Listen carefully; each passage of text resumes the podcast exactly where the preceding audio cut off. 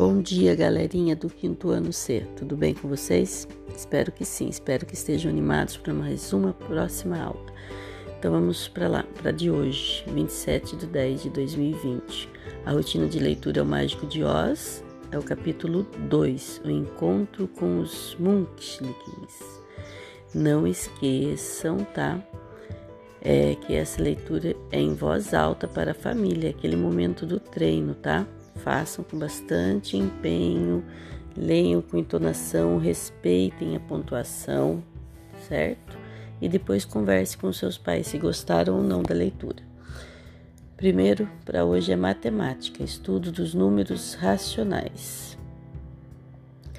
É, primeiramente, você vai fazer a leitura, né? Vai explorar um pouco sobre esses números racionais. Quais tipos de números vocês conhecem? Então pensem nisso. Os números aparecem escritos em suas representações fracionárias e decimais. Como podemos ler esses números? Na atividade do EMAI, na página 50, atividade 7.2, vocês têm um texto lá. Leiam com muita atenção, porque você tem esses exemplos de números nesse texto. Durante a leitura, vocês vão pintando destaque com lápis de cor amarelo todos os números que encontrar, já vai lá grifando, vai pintando esses números. Em seguida, você vai responder a questão A e B e vai justificar a resposta, tá? Na letra C, você vai fazer um comentário por escrito sobre os números usados no texto. Quando usamos esses números, o que eles significam, quanto valem, etc. Continuando a atividade, na página 51, atividade 7.3, vocês vão realizar a leitura dos números que aparecem no texto da atividade anterior. Então, todos os números que apareceram no texto estarão nesse quadro. E vocês vão refletir em alguns exemplos do cotidiano, como lemos a quantidade indicada por essa escrita, é, 2,5 L, por exemplo, 2 litros e meio na embalagem de refrigerante. É, como lemos 10,5 quilômetros nas placas de trânsito que encontramos nas rodovias, como lemos os números presentes nas receitas de nossas vovós, como por exemplo um quarto de certo ingrediente, e depois vão completar a tabela por, com a escrita por extenso dos números lidos. E a seguir vocês vão fazer as atividades lá solicitadas. Preencha o quadro das questões A, B, C D. Esse quadro, gente, tem aí no, vocês vão acompanhá-lo ao texto, tá? as questões, tudo certinho no EMAI, tá? Página 50 e 51. Depois, vocês vão fazer a atividade de língua portuguesa.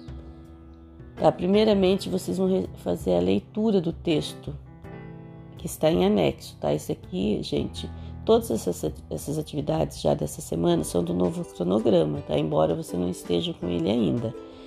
Mas para que seu pai chegar em casa, se você quiser esperar, vai fazendo matemática primeiro, sossegado, depois vai para a língua portuguesa, que daí você já faz na própria folha para mim, tá? Após a leitura desse texto, tem um vídeo para vocês assistirem aí que tem explicações sobre carta do leitor. Então, o texto vai, é, vai falar sobre carta do leitor, você vai aprender as características da carta do leitor. Depois vocês vão assistir um vídeo, vão conhecer mais um pouco ainda né, sobre esse gênero e depois vão realizar os, os exercícios no próprio anexo, tá? E a evidência que vocês vão enviar hoje são as fotos das atividades do EMAI. Tudo bem? Não esqueçam de enviar as fotos, então, não esqueçam de fazer as atividades com muita atenção. Leiam o texto, vocês vão conhecer o gênero carta do leitor, né?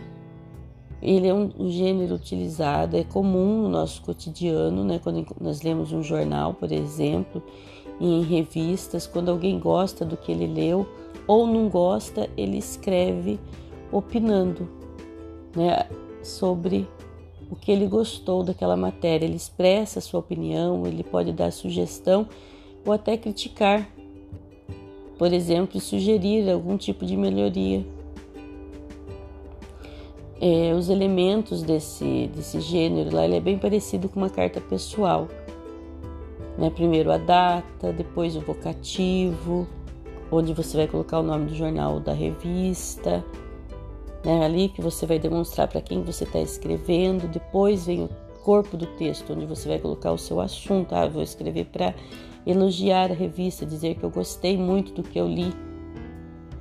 Você escreve né, todas essas informações e por último você vem a despedida cordial, juntamente com a sua assinatura. É assim, certo? Aí depois tem uma atividade lá. Tudo que vocês aprenderam, vocês vão observar nessa atividade do dia. A quem a carta se destina? Qual o assunto da carta? Vocês têm dois exemplos de carta lá, carta 1 e carta 2. Qual a sua opinião sobre a carta? Com qual dos leitores você concorda? Justifique. Então você vai ler a carta 1 e a carta 2. Qual deles você concorda? Tá? Quem escreveu a carta 1, quem escreveu a carta 2. E por hoje é só, tá? Não esqueça então de enviar as fotos e de tirar dúvidas se porventura surgir. Um abraço, fiquem com Deus.